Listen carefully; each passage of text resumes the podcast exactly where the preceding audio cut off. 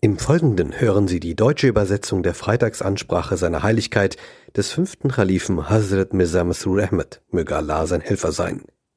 Im Original gehalten auf Urdu.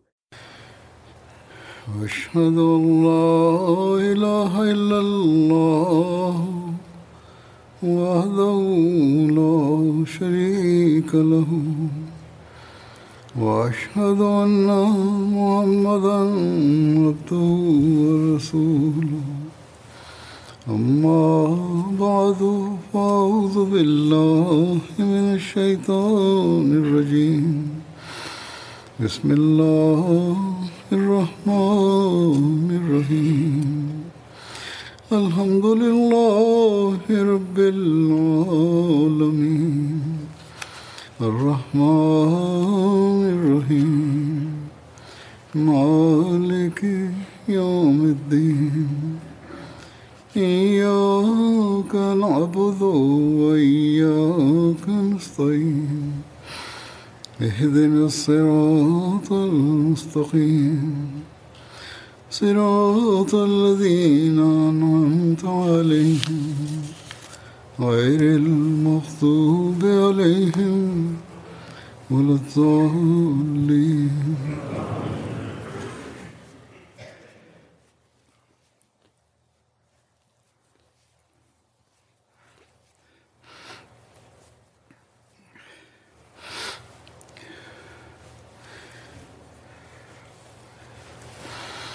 کفار مکہ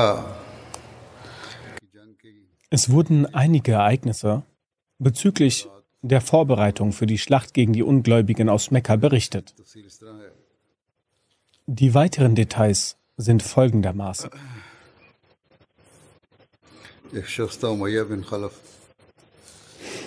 Es gab eine Person mit dem Namen Umayyah bin Khalf und eine zweite Person mit dem Namen Abu Lahab. Sie haben gezögert, sich für die Schlacht vorzubereiten. Dazu heißt es in den Ausführungen, die Oberhäupter der Quraysh hatten das Ziel, jede Person für diese Schlacht zu bewegen. Jedoch war Umayyah bin Khalf abgeneigt. Ein Oberhaupt von Mekka, Uqba bin Abu Muaid, ging zu Umayyah. Er brachte ihm ein Parfüm und etwas, wodurch Rauch hervorkam, und er sagte, O Abu Lala, O Abu Lahab, nimm du diesen Duft von Frauen, denn du gehörst auch zu den Frauen, da du nicht zum Krieg mitgehst. In einer anderen Überlieferung heißt es, dass Abu Jahal ging zu Umayya und sagte zu ihm, du bist einer der Oberhäupter und eine geehrte Person unter den Mekkanern. Wenn die Leute dich sehen, wenn die Leute sehen, dass du dich vom Krieg fernhältst, dann werden diese sich auch vom Krieg zurückbewegen. Da solltest du auf jeden Fall mit uns losziehen. Sei es für eine Reise von ein bis zwei Tagen und danach kannst du zurückkehren. Umayya fürchtete sich deshalb, zur Schlacht zu ziehen, da der heilige Prophet Friede und Segen Allah sein auf ihm bereits eine Prophezeiung über seinen Tod gegeben hatte. Er selbst hatte auch die Kenntnis über die Prophezeiung. In Bukhari ist eine Überlieferung von Abdu, Abdullah bin Maas von Abdullah bin Masud erwähnt. Hazrat Sa'ad bin Muad ist für die Umrah losgezogen und traf Umayya bin Khalf. Beide kannten sich aus der Vergangenheit. Es war die Gewohnheit von Umayya, dass wann immer, nach, äh, dass wann immer er nach Syrien ging und Medina überquerte, übernachtete er bei Hazrat Sa'ad. Umayya sagte zu Hazrat Sa'ad, dass er noch warten soll. Er, Hazrat Sa'ad, wollte die Umrah vollziehen. Jedoch sagte Umayya, dass er noch warten soll. Wenn die Mittagszeit beginnt und die Menschen sich verstreuten, verstreuen, sollte er das Tawaf vollziehen. Diese Vorsichtsmaßnahme wurde aufgrund der Gegnerschaft gegenüber den Muslimen getroffen. Als nun in der Mittagszeit Hazrat Sa'ad das Tawaf vollzog, sah er Abu Jahal. Abu Jahal fragte, wer denn gerade die Umrundung der Gaba vollzieht. Hazrat Sa'ad sagte, ich bin Sa'ad. Abu Jahl sprach, wirst du die Umrundung der Gabe in Frieden vollziehen, obwohl du den heiligen Propheten Friede und Segen Allah sein auf ihm und seinen Gefährten Schutz gewährt hast? Herr Sezard antwortete ja. Hiernach kam es zu einem Wortgefecht.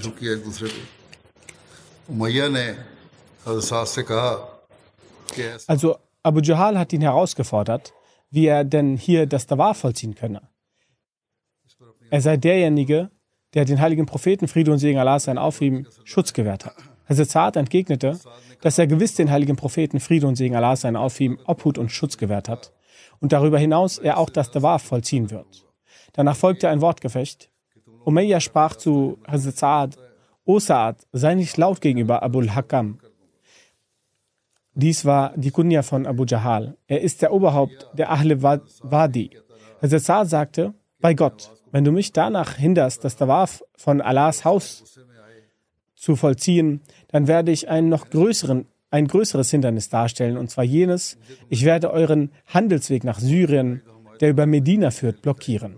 Hazrat Abdullah bin Masud sagte, dass Umayyah zu Saad immer wieder sagte, dass er seine Stimme noch nicht so erhöhen soll und er versuchte ihn zu stoppen. Hazrat Saad wurde wütend und sprach zu Umayyah, lass mich in Ruhe und unterstütze ihn nicht. Also unterstützte Abu Jahal nicht bei, der, bei dieser Sache. Ich habe vom heiligen Propheten Friede und Segen Allah sein auf ihm gehört, beziehungsweise er Friede und Segen Allah sein auf ihm sagte, dass er dich töten wird. Das heißt, er hat eine Prophezeiung bezüglich deines Todes gegeben. In einer anderen Überlieferung heißt es, dass der heilige Prophet Friede und Segen Allah sein auf ihm sagte, diese Leute, also die Gefährten des heiligen Propheten Friede und Segen Allah sein auf ihm, werden dich töten. Umayyah fragte, bin ich damit gemeint? Hazrat Saad antwortete, ja, du bist gemeint. Umayyah fragte, wird es in Mekka geschehen? Saad antwortete, das weiß ich nicht. Umayyah sprach, als er dies hörte, bei Gott, wenn Mohammed Friede und Segen Allah sein auf ihm eine Sache äußert, dann spricht er keine Lüge. Dann ging er zurück zu seiner Frau und sagte, weißt du, was mein Yetrabi-Bruder zu mir gesagt hat? Sie fragte, was hat er gesagt? Umayyah sagte, er hat von Mohammed Friede und Segen Allah sein auf ihm gehört, dass er gesagt habe, dass er mich töten wird. Seine Frau sagte, bei Gott, Mohammed Friede und Segen Allah sein auf ihm spricht keine Lüge. Dies war die Prophezeiung, die Umayyah Angst eingeflößt hat. Daher wollte er nicht gegen die Muslime in den Krieg ziehen. Hazrat Abdullah bin Masud sagte, als nun die Menschen nach Badr loszogen und ein Rufer nach Unterstützung kam, sagte die Frau von Umayyah, kannst du nicht mehr, kannst du dich nicht mehr an die Sache erinnern, die dein Yatrabi-Bruder zu dir gesagt hat? Er beabsichtigte dann zu gehen. Jedoch sagte Abu Jahal zu ihm, Du bist einer der Oberhäupter dieses Tales, daher solltest du wenigstens für ein bis zwei Tage mitgehen. So dann ist er mit ihnen für zwei Tage mitgegangen und Allah hat ihn töten lassen. Einige, Biograf einige Biografen haben auch diesen Punkt an angesprochen, dass der heilige Prophet Friede und Segen Allah sein auf ihm sagte, dass er ihn töten wird.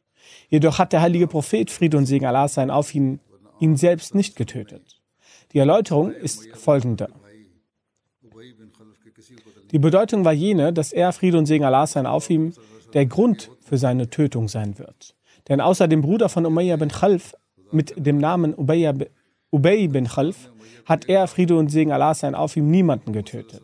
Diese Person hat der heilige Prophet Friede und Segen Allah sein auf ihm bei der Schlacht von Uhud getötet. Dann schreibt der Erläuterer, Hazrat Saad habe zu Umayyah gesagt, dass die Gefährten von Mohammed Friede und Segen Allah sein auf ihm ihn töten werden.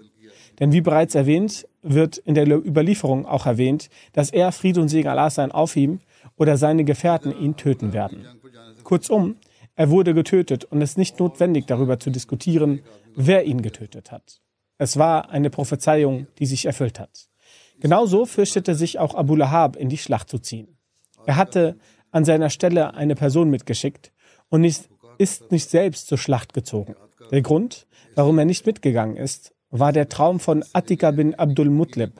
Er pflegte zu sagen, dass der Traum von Attika so sei, als würde man eine Sache von der Hand entgegennehmen, also eine sehr sichere Angelegenheit.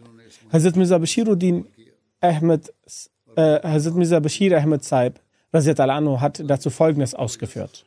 Es gab nur zwei Personen, die gezögert haben, an dieser Schlacht teilzunehmen. Es war Abu Lahab und Umayyah bin Khalf. Ihr Zögern war nicht aufgrund des Mitgefühls gegenüber den Muslimen, vielmehr fürchtete sich Abu Lahab vor dem Traum seiner Schwester Attika bint Abdul Mutlib. Ein Traum, den sie drei Tage vor dem Kommen des Samsams gesehen hatte, in der die Zerstörung der Quraysh sichtbar war. Umayyah bin Khalf war aufgrund der Prophezeiung in Furcht, den der heilige Prophet Friede und Segen Allah sein auf ihm über seine Tod Tötung gemacht hatte. Die Kenntnis dazu hatte er in Mekka zu Sa'ad bin Muad erhalten. Er bestand jedoch, es bestand jedoch die Befürchtung, dass wenn diese beiden Oberhäupter der Quraysh zurückbleiben, die Bevölkerung von Mekka beeinflusst wird. Daher haben die anderen Oberhäupter der Quraysh sie motiviert und auf ihr Ehrgefühl hingewiesen und sie dadurch überzeugt. Während Umayyah sich selbst bereit erklärte, hat Abu Lahab eine andere Person dafür bezahlt, an seiner Stelle zu treten. Nach drei Tagen der Vorbereitung war eine Armee von tausend Soldaten bereit, aus Mekka loszuziehen. Das Heer befand sich noch in Mekka, als einige, einigen Oberhäuptern der Mekkaner der Gedanke aufkam, dass aufgrund des Streits zwischen den Banu Kanana und Banu Bakr die Banu Kanana die Gunst der Abwesenheit ausnutzen, nutzend Mekka angreifen könnten. Deshalb waren einige Quraysh nicht ganz sicher. Doch ein Führer der Banu Kanana namens Suraka bin Malik bin Josham, der sich noch in Mekka befand, versicherte ihnen, dass es gegen Mekka keinen Angriff geben werde. Suraka war in der Feindschaft gegen die Muslime so stark, dass er mit dem Heer bis nach Badr gekommen war. Doch als er das muslimische Heer sah, war er so beeindruckt, dass er vor Kriegsbeginn mit seinen Anhängern zurückkehrte. Bevor die Quraysh von Mekka losgezogen sind, gingen sie zur Gaba, um zu beten. Sie beteten, O oh Gott, jene Partei, die in deinen Augen angesehener ist, hilf dieser Partei und vernichte die andere Partei. Danach brachen die Mekkaner sehr motiviert aus Mekka auf. Sie hatten schon zu Beginn für ihre Zerstörung gebetet. Anfangs betrug die Größe ihres Heeres 1300. Doch da die Banu Sora und Banu Adi das Heer verließen, betrug ihre Anzahl gemäß einer Überlieferung nur noch 950 und gemäß einer anderen Überlieferung 1000. Gemäß einer Überlieferung hatten sie 100 bzw. 200 Pferde, 700 Kamele und 600 Ausrüstungen. Darüber hinaus hatten sie Pfeile und Waffen in, in übermäßiger Anzahl.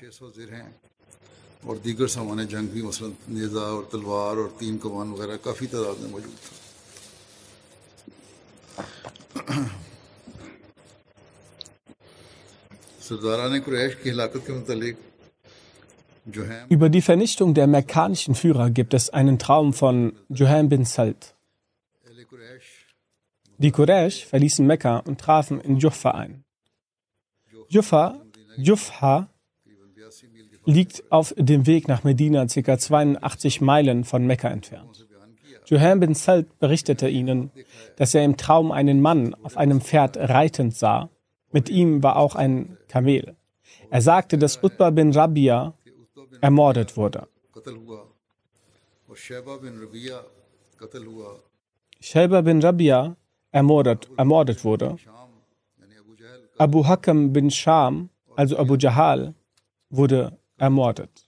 Umayyah bin Khalf wurde ermordet. Und dieser und jener wurde ermordet. Er erzählte alle Führer, auf die in der Schlacht auf, die in der Schlacht ermordet wurden. Dann bohrte er sein Schwert in den Nacken des Kamels und ließ ihn zu den Zelten der Quraysh laufen. Dann bohrte er es gab, keine, es gab kein Zelt, welches nicht mit dem Blut des Kamels befleckt wurde. Als Abu Jahal das hörte, verspottete er ihn und sagte, dass aus den Banu Mutlib noch ein Prophet entstand, entstanden sei. Wenn wir morgen in die Schlacht ziehen, werden wir sehen, wer ermordet wird.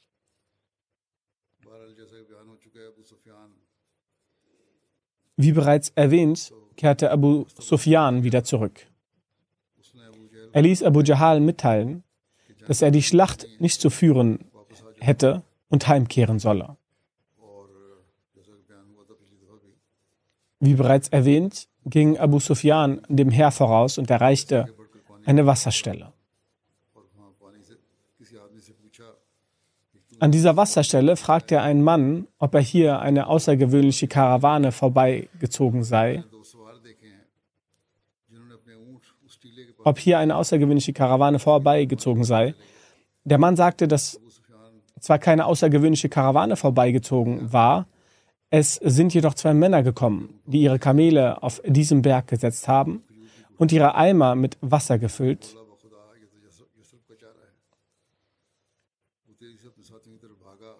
und im Anschluss ihre Kamele auf diesen Berg gesetzt haben und ihren Eimer mit Wasser gefüllt haben und wieder gegangen sind. Abu Sufyan ging an die Stelle, wo sie ihre Kamele gesetzt hatten und begutachtete den Kot und fand in ihm Dattelkerne aus Medina. Er ging zurück zu seinen Anhängern und ließ ihre Kamele umkehren und brach zur Küste auf. Er ließ Badr rechts von ihm. Dies habe ich in der letzten Khutbah bereits erwähnt. Nachdem Abu Sufyan seine Anhänger in Sicherheit gebracht hatte, ließ er eine Botschaft an Abu Jahal schicken, dass du, die in Schlacht, dass du in die Schlacht gezogen bist, um deine Karawane, Männer und Vermögen zu schützen. Dies, diese sind nun beschützt, deshalb kehre zurück. Doch Abu Jahal sagte bei Gott, wir werden nicht zurückkehren, ehre wir nicht Badr erreichen.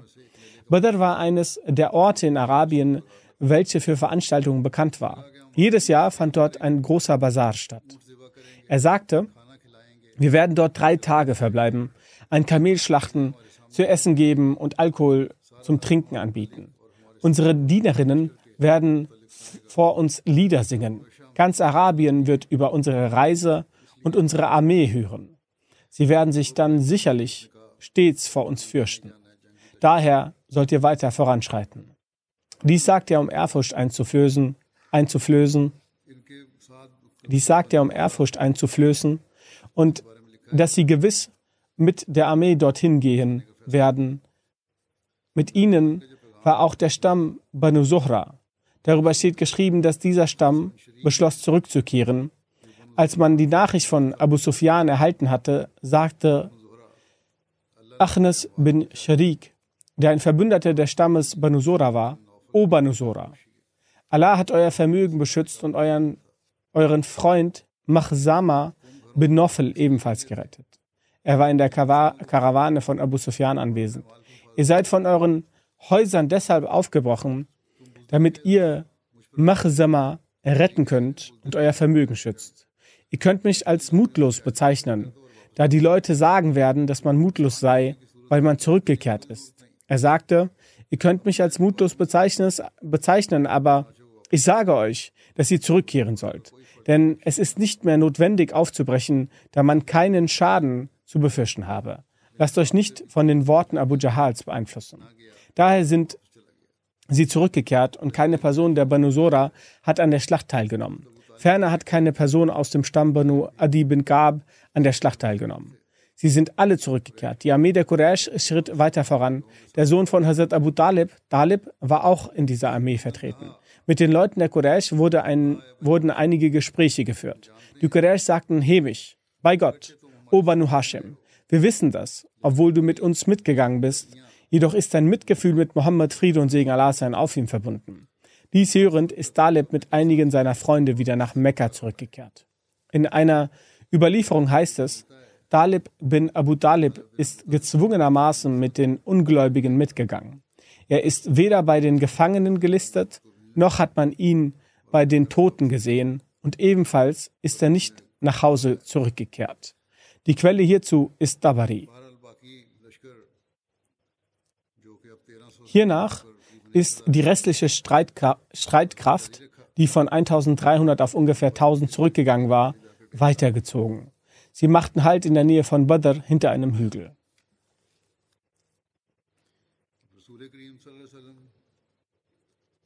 Dann gibt es noch zu berichten über den Beginn der Reise des heiligen Propheten Friede und Segen Allah sein auf ihm von Medina und die Anzahl der Muslime. Dazu heißt es, der heilige Prophet Friede und Segen Allah sein auf ihm ist am Samstag, am zwölften Tag des Ramadans, im zweiten Jahr nach der Hijra von Medina losgezogen.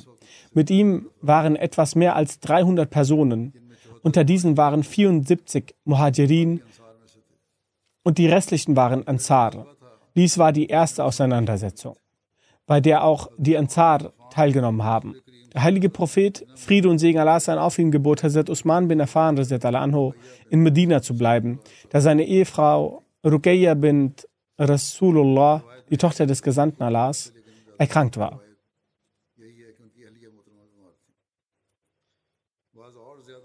In einer Überlieferung heißt es, dass Hazrat Uthman selbst krank gewesen ist, aber die Überlieferung, dass seine Ehefrau krank gewesen war, ist bekannter.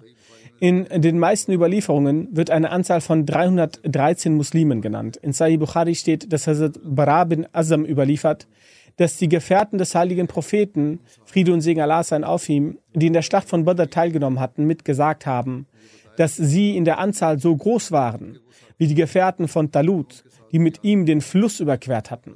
Das heißt etwas mehr als 310 Person, Personen. Hazrat Bara pflegte zu sagen, bei Gott, mit Talut haben nur Gläubige den Fluss überquert. In einer Überlieferung heißt es, dass der heilige Prophet Friede und Segen Allah sein auf ihm den Gefährten befahl, eine Zählung durchzuführen. Nach der Zählung informierten sie den heiligen Propheten Friede und Segen Allah sein auf ihm, dass sie 313 Personen waren. Der heilige Prophet Friede und Segen Allah sein auf ihm freute sich sehr und sagte, wir sind in der Anzahl so groß wie die Gefährten von Talut. Hazrat Muslim Maud anhu sagt über die Anzahl der Teilnehmer der Schlacht von Badr folgendes. Wir sehen, dass die Gefährten zur Schlacht von Badr mit einer Anzahl von 313 Mann aufbrachen.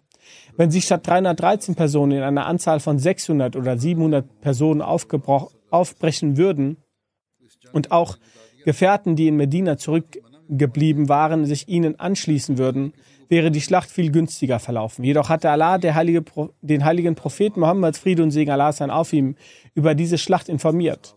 Dazu verbat er dem heiligen Propheten, Friede und Segen Allah sein auf ihm, auch irgendjemanden über diese Schlacht zu erzählen. Der Grund dafür war, dass Allah einige frühere Prophezeiungen erfüllen wollte. Zum Beispiel war die Anzahl der Gefährten 313. In der Bibel war die Prophezeiung vorzufinden, dass die Begebenheit, die sich mit Jadon, die sich mit Jadon ereignete, sich auch mit dem heiligen Propheten Friede und Segen Allah sein auf ihm und seinen Gefährten ereignen würde. Als der Prophet Jadon mit seinem Feind kämpfte, war seine Truppe 313 Mann groß. Wenn die Gefährten des heiligen Propheten Friede und Segen Allah sein auf ihm erfahren hätten, dass sie für einen Krieg aus Medina aufbrachen würden alle Gefährten aufbrechen und ihre Anzahl würde 313 Personen übersteigen. Unter Berücksichtigung dieser Weisheit hat er diese Angelegenheit verschwiegen, damit die Anzahl der Gefährten nicht die Zahl 313 überschritt. Denn nur der Marsch von 313 Gefährten konnte die Prophezeiung erfüllen. Aus diesem Grund war es wichtig, die Nachricht über die Schlacht zu verheimlichen. Auf dem Schlachtfeld angekommen wurden den Gefährten gesagt, dass sie sich mit dem, mit der mit dem Herr von Quraysh auseinandersetzen müssen. Über den Eifer zum Dschihad einer Frau namens Umme Waraka bin bint Nofel heißt es, als der heilige Prophet Friede und Segen Allah sein auf ihm die Reise nach Badr antreten wollte, sagte Hazrat Umme Waraka bin zum heiligen Propheten Friede und Segen Allah sein auf ihm, O Gesandter Gottes, erteilen Sie auch mir die Erlaubnis zur Teilnahme am Dschihad. Ich werde an Ihrer Seite die Verletzten versorgen. Vielleicht gewährt Allah mir auch den Märtyrertod. Der heilige Prophet Friede und Segen Allah sein auf ihm antwortete, bleibe in deinem Haus. Allah wird dir das mehr Märtyrum gewähren. Diese Gefährtin hatte den heiligen Koran gelesen und der heilige Prophet Friede und Segen Allah sein auf ihm pflegte es, sie zu besuchen und gab ihr den Namen Shahida, die gemacht hatte. So begannen auch die normalen Muslime, sie als Shahida zu betiteln. In der Ära von Hazrat Umar als Khalifen wurde Hazrat Umar Waraka von einem Sklaven und einer Sklavin in einem Tuch gewickelt und erdrosselt. Über diesen Sklaven und der Sklavin hatte sie in ihrem Testament geschrieben, dass sie beide nach ihrem Tod die Freiheit geschenkt bekommen würden. Die Mörder wurden auf dem Befehl von Hazrat Umar anhu erhängt. Hazrat Umar anhu sagte, der heilige Prophet Friede und Segen Allah sein auf ihm hat die Wahrheit gesprochen. Er pflegte folgendes zu sagen. Begleitet mich. Lasst uns Shahida einen Besuch abstatten. Als der heilige Prophet zu ihr nach Hause ging, pflegte er auch Hazrat Umar anhu mitzunehmen. Über die Einzelheiten der Widerstandsfähigkeit des islamischen Heeres findet man Folgendes.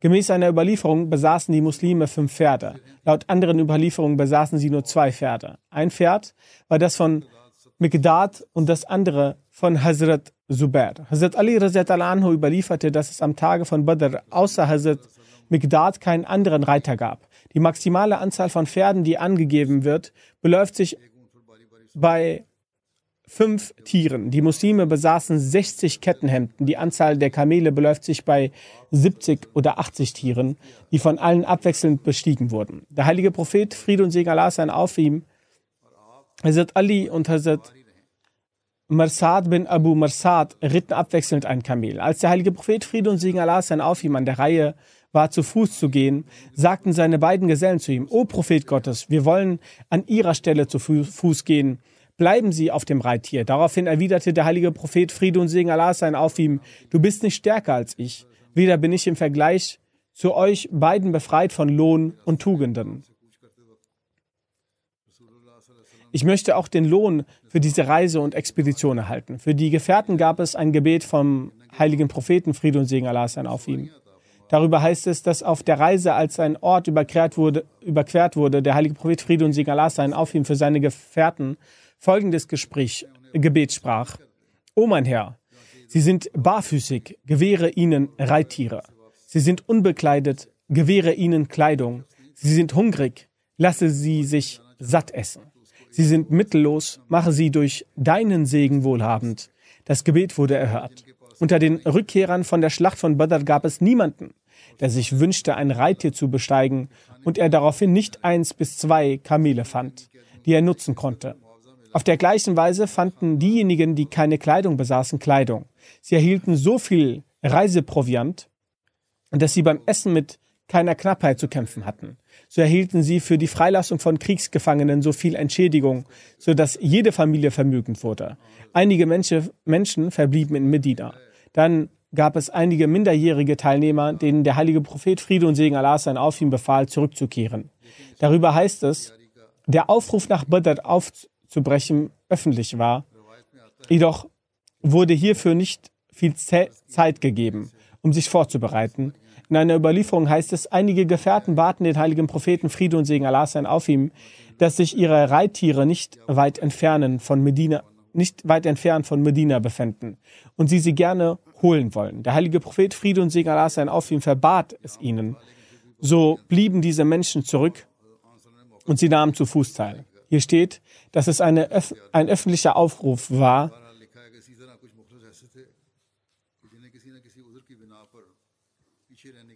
Es war zwar ein öffentlicher Aufruf, dennoch gab es Bedingungen und der heilige Prophet Friede und Segen Allah sein auf ihm gab auch niemanden die Möglichkeit, Vorbereitungen zu treffen, damit auch nicht zu viele Menschen aufbrechen konnten. Das heißt, dann heißt es auch, dass einige aufrichtige Personen aufgrund von verschiedenen Gründen die Erlaubnis erhielten, zurückzubleiben.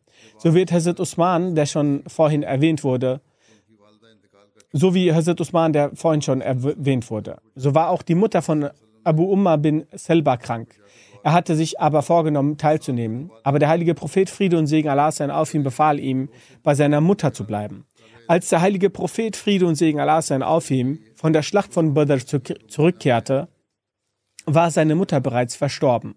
Der heilige Prophet Friede und Segen Allah sein auf ihm ging zu ihrer Grabstätte und betete für sie.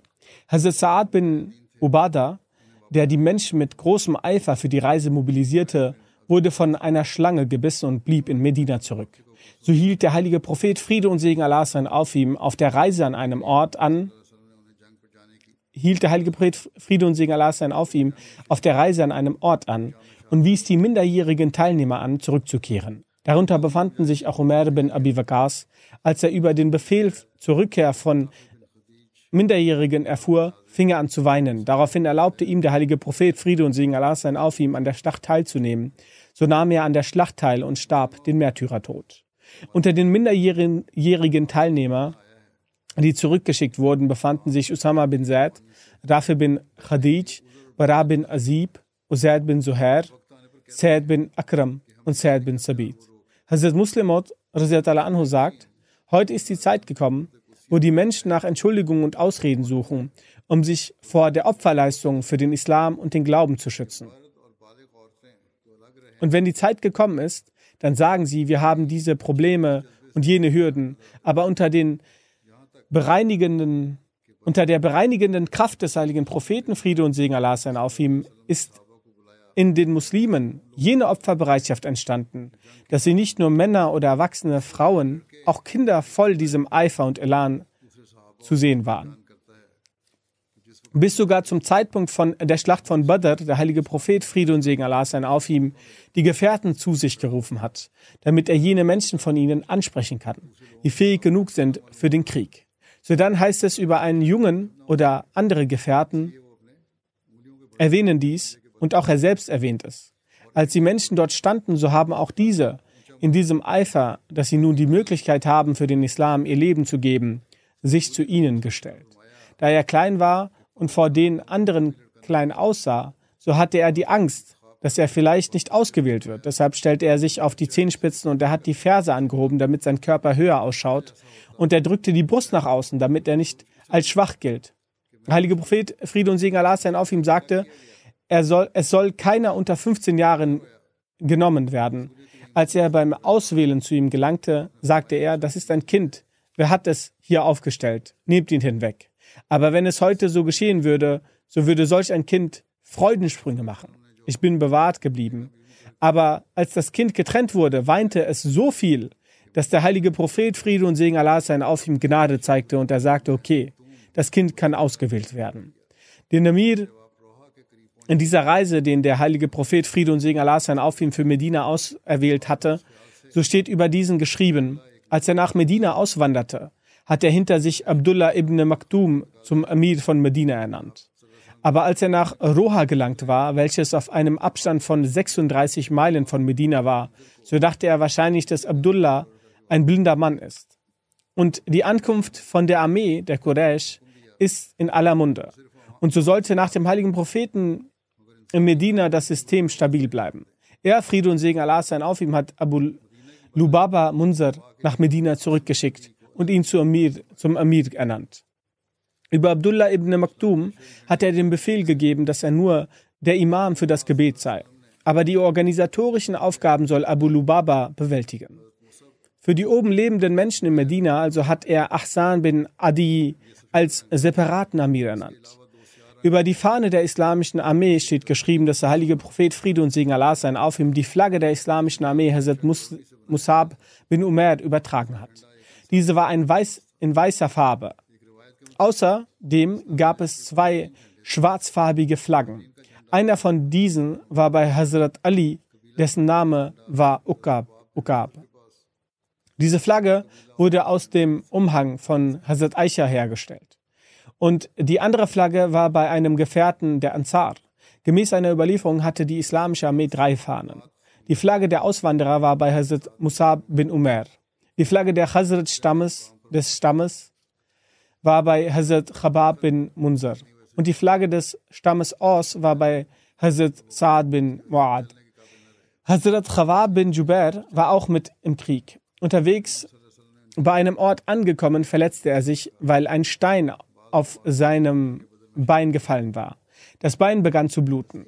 Daher war er nicht mehr in der Lage zu gehen. Deshalb ging er zurück nach Medina. So hat der heilige Prophet auch für ihn in der Kriegsbeute einen Teil festgelegt. Nach der Auffassung einiger Gelehrten war er in der Schlacht von Badr dabei. Aber die richtige Überlieferung ist, dass er zurückgegangen ist. Darüber, dass man die Hilfe eines Ungläubigen ablehnen sollte, so steht darüber geschrieben. In Medina gab es eine Person namens Habib bin Jassaf, die sehr stark und mutig war. Diese Person hat mit dem Stamm Khazraj zu tun und bis zur Schlacht von Badr wurde er noch kein Muslim. Aber er ist auch mit seinem Stamm Khazraj zum Krieg aufgebrochen. Er hat auch die Hoffnung, wenn der Krieg gewonnen ist, dass er auch Kriegsbeute bekommen wird. Die Muslime haben sich sehr gefreut, dass auch er sich mit ihnen am Krieg äh, beteiligt. Aber der heilige Prophet, Friede und Segen Allah sein auf ihm, sagte zu ihm, nur jener kann mit uns zum Krieg gehen, der unseren Glauben trägt. In seiner Überlieferung heißt es, geht du zurück. Wir möchten keine Hilfe von einem Ungläubigen nehmen. Habib bin Jassaf kam dann ein zweites Mal zum heiligen Propheten Friede und Segen Allah sein auf ihm. Aber der Prophet, heilige Prophet Friede und Segen Allah sein auf ihm hat ihn auch ein zweites Mal zurückgeschickt. Als er dann ein drittes Mal kam, so sagte der heilige Prophet Friede und Segen Allah sein auf ihm zu ihm, glaubst du an Allah und seine Propheten? Er sagte ja. Und danach wurde er zu einem Muslim. Er, und er kämpfte im Krieg mit viel Tapferkeit. In der Reise wird auch die Jagd von Hazrat Sa'ad nach einem Reh erwähnt. An einer Stelle hat der heilige Prophet Friede und Segen Allah sein auf ihm zu Hazrat Sa'ad bin Waqas gesagt, O Sa'ad, schau dir das Reh an und erlege es mit dem Pfeil. Er sah unterwegs ein Reh und der heilige Prophet Friede und Segen Allah sein auf ihm stand auf und er legte sein Kinn zwischen die Schultern und die Ohren von Hazrat und sagte, werf den Pfeil. O Allah, korrigiere sein Visier. Dann warf er den Pfeil, so verfehlte sein visiertes Ziel nicht das Reh. Daraufhin lächelte der heilige Prophet Friede und Segen Allah sein auf ihn. Hazrat lief hin und er ergriff das Reh, als es noch lebte. So hat er es geschlachtet und erhob und erhob es und brachte es zurück. Auf dem Befehl des heiligen Propheten Friede und Segen Allah sein auf ihm wurde es unter den Gefährten aufgeteilt. Der heilige Prophet Friede und Segen Allah sein auf ihm führte seine Reise weiter. Als er am Ort Safra ankam, das ist ein sehr grünes Tal voller Dattelpalmen, welches von Badr sich auf der Entfernung von einem Marhala befindet. So hat er, Friede und Segen Allah sein auf ihm, um Informationen über Abu Sufyan zu erlangen, zwei Personen in der Schlacht von Badr entsandt. Auch selbst ging er mit der Armee weiter, bis er ein anderes Tal, bis ein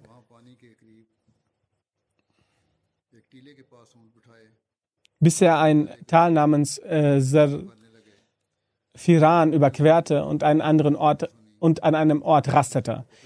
In der Nähe von, vom Tal Safra war ein anderes Tal. Beide Personen, die der heilige Prophet Friede und Segen Allahs sein auf ihm gesandt hatte, um Nähe, um Informationen zu erlangen, so gingen diese beiden und kamen in Badr an. So hat er dort in der Nähe von Wasser, vom Wasser seine Kamele hingesetzt. Dann nahm er seinen Krug und fing an, das Wasser zu schöpfen. Beide hörten dort die Stimmen zweier Mädchen, welche gemeinsam zum Wasser kamen. So sagte einer zu der anderen, die Karawane wird morgen oder übermorgen kommen. Ich werde bei diesen arbeiten und dann deine Schulden begleichen. Außer diesen Mädchen war noch ein anderer Mann bei diesen. Dieser Mann sagte, du sagst die Wahrheit. Die gesandten Männer des heiligen Propheten, Friede und Segen Allah sein auf ihm, hörten diese Aussagen und beide ritten auf ihren Kamelen und kamen dann zurück. Sie berichteten dem Propheten alles, was sie gehört hatten. So sagten sie, es kommt eine Armee. Als dann diese Nachricht den heiligen Propheten, Friede und Segen Allah sein auf ihm erreicht hatte, so ist er dann noch aufmerksamer geworden. Die weiteren Einzelheiten werden in Zukunft inshallah erwähnt werden. An dieser Stelle möchte ich einige Verstorbene erwähnen. Ein Janaza ist in Anwesenheit. Es ist von Sheikh Rulam Rahmani Saib aus UK. In den vergangenen Tagen ist er im Alter von 92 Jahren verstorben. Wahrlich Allah sind wir und zu ihm kehren, ist unsere Heimkehr. Er war der Sohn von Hazrat Sheikh Rahman Rilani Saib, welcher ein Gefährte des, heiligen, des äh, verheißenen Messias, Friede sei auf ihm war. Und Sheikh Rahmatullah Saib, der eine lange Zeit in Karachi gedient hat, er war auch der Amir der Jamaat in Karachi eine Zeit lang. So war er sein Schwiegersohn. Und der Vater von Sheikh Ghulam Rahmani Saib hat im Jahr 1902 die Reise von Qadian unternommen. Und er hat den verheißenen Messias Friede sei auf ihm gesehen. Er sagte dies und glaubte sofort an den verheißenen Messias Friede sei auf ihm, dass dieses Gesicht nicht das eines Lügners sein kann. Ghulam Rahmani Saib kam 1958 nach Großbritannien. Hier hat er seine Ausbildung als elektrischer Ingenieur gemacht. Dann hat er eine lange Zeit hier im Medical Research Council gearbeitet. Viele Jahre diente er als nationaler Generalsekretär, um mehr zehn Jahre als Vorsitzender der Jamaat Southall. Er bemühte sich sehr für die Zusage des lokalen äh, Gemeinderats für die Errichtung eines Missionarhauses in Southall.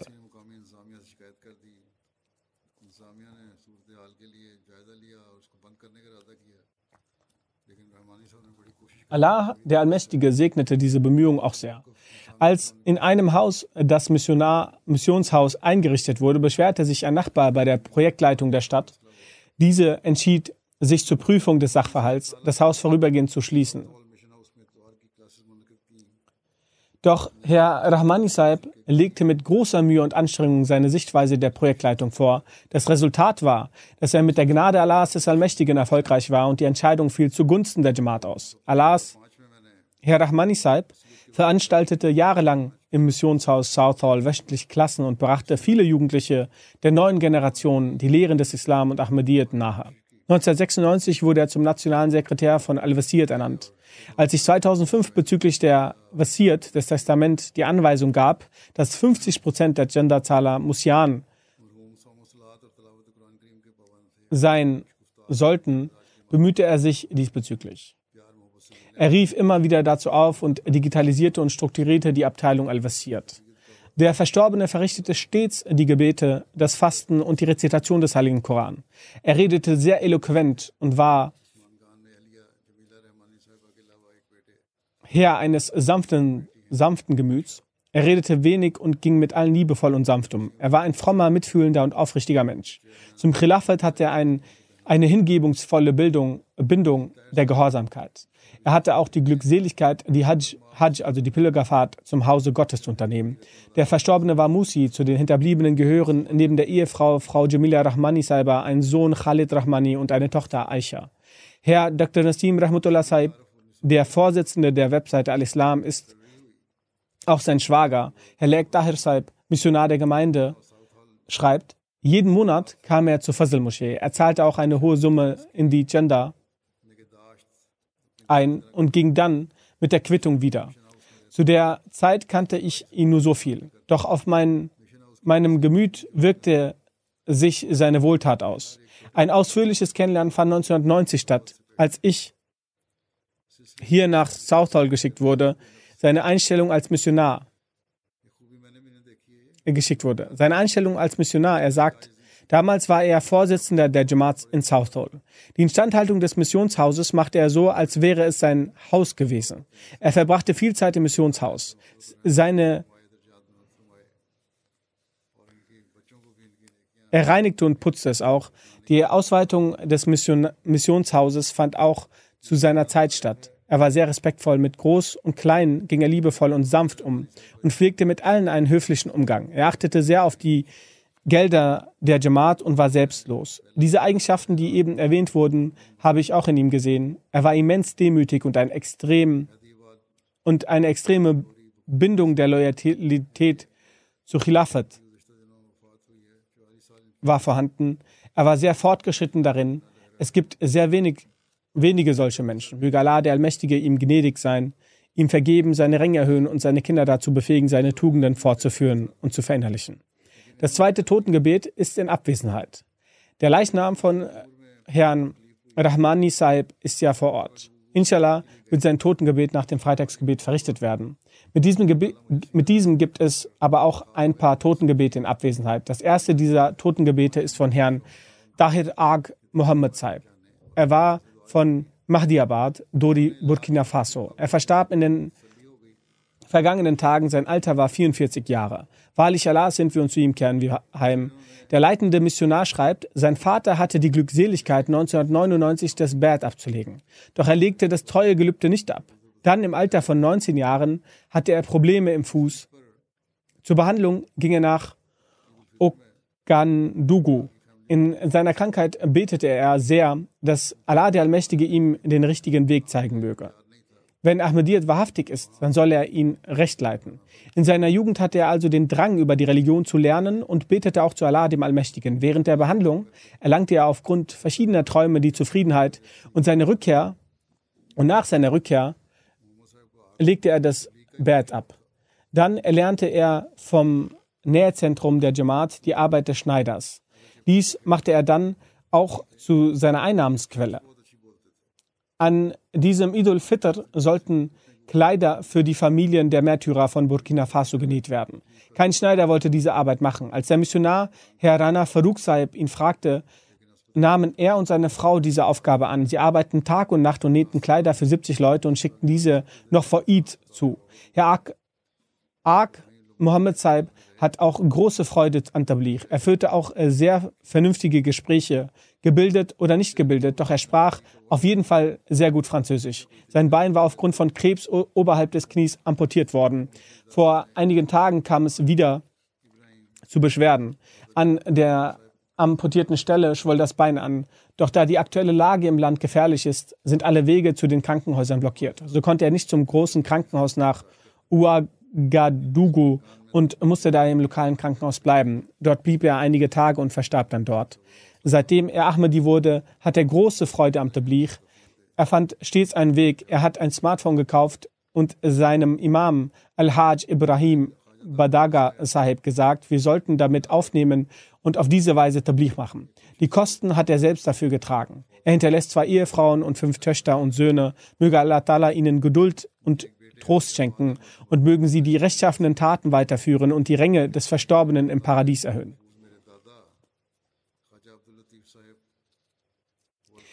Das nächste Janaza ist von Khawaja Daud Saib. Er ist am 25. Mai im Alter von 80 Jahren verstorben. Inna lillahi wa inna ilahi rajiun. Ein Sohn von ihm, Khawaja Fahid Ahmed, ist Murabi Silsila in Kharibas. Er sagt, dass in unserer Familie Ahmadiyyat durch meinen Großvater Khawaja Abdul Latif Sahib von Khawaja Ahmed bin Sahib kam. Der Großvater wurde von dem Großvater mütterlicherseits Khawaja Rulam Mohammed in seinem Haus großgezogen, der durch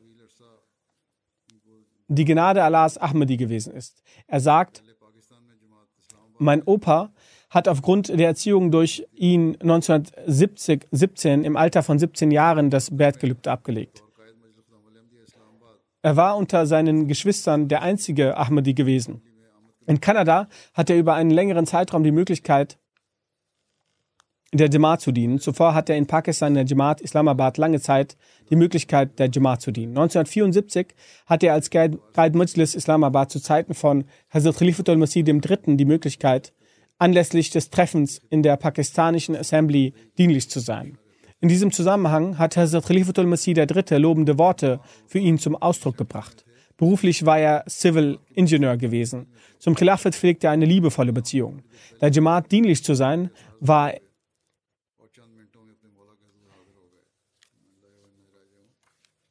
Er war jederzeit bereit, der Jamaat dienlich zu sein. Zum Zeitpunkt seines Todes war er in Jamaat Center gewesen. Es fand ein Amla-Meeting der Jamaat statt. Bevor er sich auf den Weg nach Hause machen wollte, verspürte er etwas Schmerz in der Brust und verstarb innerhalb weniger Minuten. Inna lillahi wa inna lillahi rajiun. Der Verstorbene war Musi gewesen. Er hinterließ neben einer Ehefrau fünf Söhne und eine to Tochter. Wie ich bereits sagte, ist ein Sohn Sindegi. Er ist Murabi in Karibas. Er konnte aufgrund der Vorbereitung der dortigen Jalsa Salana nicht nach Kanada kommen, um das Janasa seines Vaters zu verrichten. Möge Allah ihm Geduld und Trost schenken und die Ränge des Verstorbenen im Paradies erhöhen. Als nächstes geht es um Said Tanvir Shah Sahib. Er ist auch aus Kanada, aus Saskatoon. Er ist in, der vergangen, in den vergangenen Tagen in Paraguay verstorben. Er hat dort Wakfe er war dort für Wakfe Arzi gewesen. Inna lillahi wa inna ilaihi rajiun. Er hat einen Sohn, Sayyid Raza Shah, und er ist Murabi Silsila. Die Mutter von Tanvir Shah Saab, Faruch Khanum Saiba, ist aus Turkmenistan mit ihrem Bruder Haji Janadullah und mit ihrer Mutter nach Guardian gegangen, um das Bett abzulegen. Ihr Sohn schreibt, mein Großvater Said Bashir Shah Saab war von dem Gefährten des verheißenen Messias, Hazrat Abdul Sattar Shah Saab, der Enkelsohn gewesen. Er war auch mit Hazrat Umid Dahir verwandt. Der Verstorbene war ein treues Mitglied der Jamaat gewesen und stets bereit, der Jamaat zu dienen. Sein Sohn schreibt, er nahm uns immer zu Jamaat-Programmen mit und jeden Freitag nahmen wir für nahmen wir für das Jumma-Gebet von der Schule frei und gingen zur Moschee mit ihm. Er legte großen Wert auf finanzielle Opferbereitschaft. Von seinen Einkommen legte er immer einen Betrag dafür zur Seite. Auch wies er seine Familie zu Hause und die Jamaat-Mitglieder darauf hin. Er machte gerne Tabligh. Oft sagte er, wir können wie gut es Tabligh in der Jamaat machen. In Paraguay sagte er mit Freude, dass er die Möglichkeit hatte, Wege zu zwei Bads geschaffen zu haben. Er war sehr treu, demütig gewesen. Er hatte keinen Wunsch nach Reichtum und strebte auch nicht danach. Er war stets damit zufrieden, was Allah ihm gegeben hat. Er glaubte und vertraute Allah, dass er alle seine Bedürfnisse erfüllen wird. Wenn eine Schwierigkeit, schwierig, Schwierigkeit aufkam, sagte er, mach Dua, Allah wird es lenken. Und Allah, Allah tat es dann auch. Sein Sohn sagt, er sagte mir immer wieder, verstehe deine Verantwortung als Murabi und arbeite inbrünstig. Seine Frau sagt, wir waren 49 Jahre zusammen und ich habe gesehen und ich habe keine Schwäche in ihm gesehen. Zum Khalifen der Zeit hatte er eine liebevolle und treue Beziehung und auch die Kinder hielt er dazu an. Er ging auf den rechten Weg und hielt auch die Kinder dazu an. Sie sagt, in unserem Leben hat er nie schlecht über jemanden gesprochen und achtete auch auf die Schwiegerfamilie. So hat er mich immer in Freude zu meiner Mutter geschickt, wenn sie mich gebraucht hat.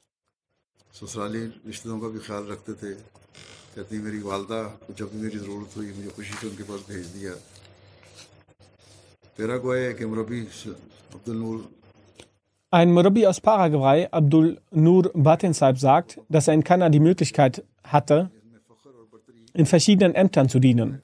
Doch darin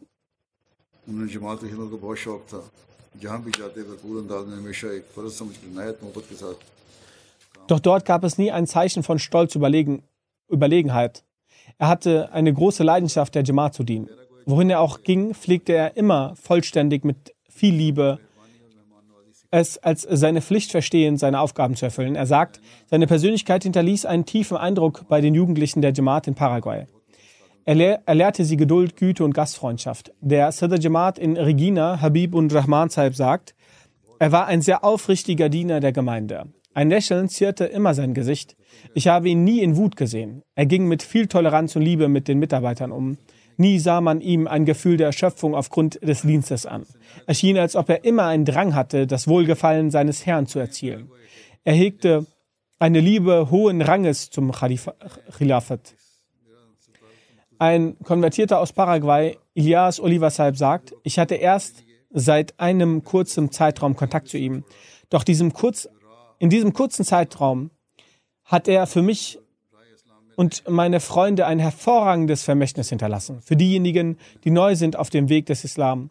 Von ihm haben wir Geduld gelernt. Wir haben gelernt, jedes, jed, jederzeit hilfsbereit, entgegenkommend und gutmütig zu sein. Er sagt, er hat uns gelehrt, um jemandem etwas zu lehren, sei es nicht wichtig zu sprechen, sondern legt Handlungen an den Tag. Hierdurch lernen Menschen und gleichzeitig wird die Botschaft verbreitet. Möge Allah, der Allmächtige, Gnade und Vergebung erweisend mit dem Verstorbenen umgehen und seine, seinen Kindern Geduld und Tapferkeit schenken und sie dazu befähigen, seine Frömmigkeiten aufrechtzuerhalten. Eine Erwähnung ist jetzt noch von Rana Muhammad Zafarullah Saib, der Murabi war. Er ist in den letzten Tagen verstorben. Er war der Sohn von Rana Atullah Khan Saib. Ende April war sein Ableben. Wahrlich Allah sind wir und zu ihm kehren wir heim.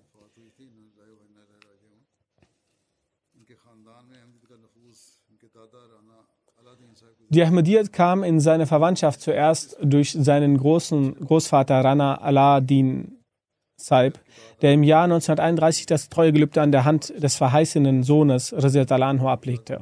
Nach dem Ablegen des Treuegelübdes wurde ihm gegenüber großer Widerstand geleistet und aufgrund dieses Widerstandes wurden einige Menschen abtrünnig. Einige seiner restlichen Verwandten wurden abtrünnig, doch er blieb standhaft und fuhr in der Verbreitung des Glaubens fort. Zafarullah Saib absolvierte 1987 die Jamia. Danach erhielt er für ununterbrochene 36 Jahre die Möglichkeit zum Dienst am Glauben. Die meiste Zeit des Dienstes bekam er zum Dienst am Glauben in verschiedenen Gebieten als Murabi. Sayyid Nehmutullah Saib Khani, er ist ein Prediger zurzeit in Ghana. Er sagt, Murabi Saib lebte in Peshawar. So, wo wir aus Afghanistan hinaus wanderten. Hin aus, auswanderten, es war im Jahr 1999 und 2000. Er war ein sehr schlichter, demütiger und ehrwürdiger Mensch. Er war sehr hart arbeitend, sehr liebend und sehr aufrichtig. Murabi Saib hat große Wohltätigkeiten der Jamaat in Afghanistan gegenüber geleistet. Er sagt, Allah hat uns drei afghanische Murabian wegen ihm zu Murabian gemacht. Er war sehr mitfühlsam zu Armen. Er pflegte es heimlich, den Armen zu helfen. Seine Ehefrau erzählt, dass nachdem sie na die Nachricht seines Ablebens hörten, kamen sehr viele Männer und Frauen zum Ausdruck des Beileids zu uns nach Hause, die keiner von uns kannte. Sie waren auch deswegen besorgt, weil Murabi Saib ihre Kosten auf sich genommen hatte. Er pflegte von Verwandten und Bekannten zu leihen und den Armen zu helfen. Was wird nun nach seinem Ableben aus uns werden? Sein Schwiegersohn, der Murabi Saib ist, sagt, ich habe Menschen wie Rana Muhammad Zafarullah Khan Saib nur selten gesehen.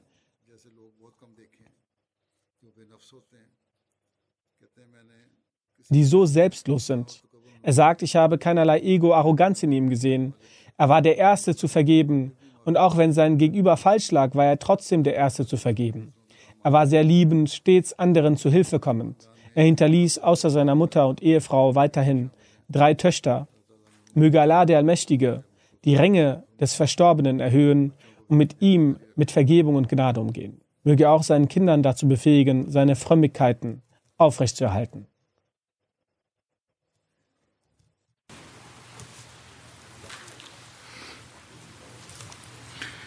الحمد لله الحمد لله نحمده ونستعينه ونستغفره ونؤمن به ونتوكل عليه ونعوذ بالله من شرور أنفسنا ومن سيئات أعمالنا. من يهده الله فلا مضل له ومن يضلل فلا هادي له. ونشهد أن لا إله إلا الله ونشهد أن محمدا عبده ورسوله. عباد الله رحمكم الله. إن الله يأمر بالعدل والإحسان وإيتاء ذي القربى وينهى عن الفحشاء والمنكر والبغي يعظكم لعلكم تذكرون. اذكروا الله يذكركم وادعوه يستجب لكم ولذكر الله أكبر.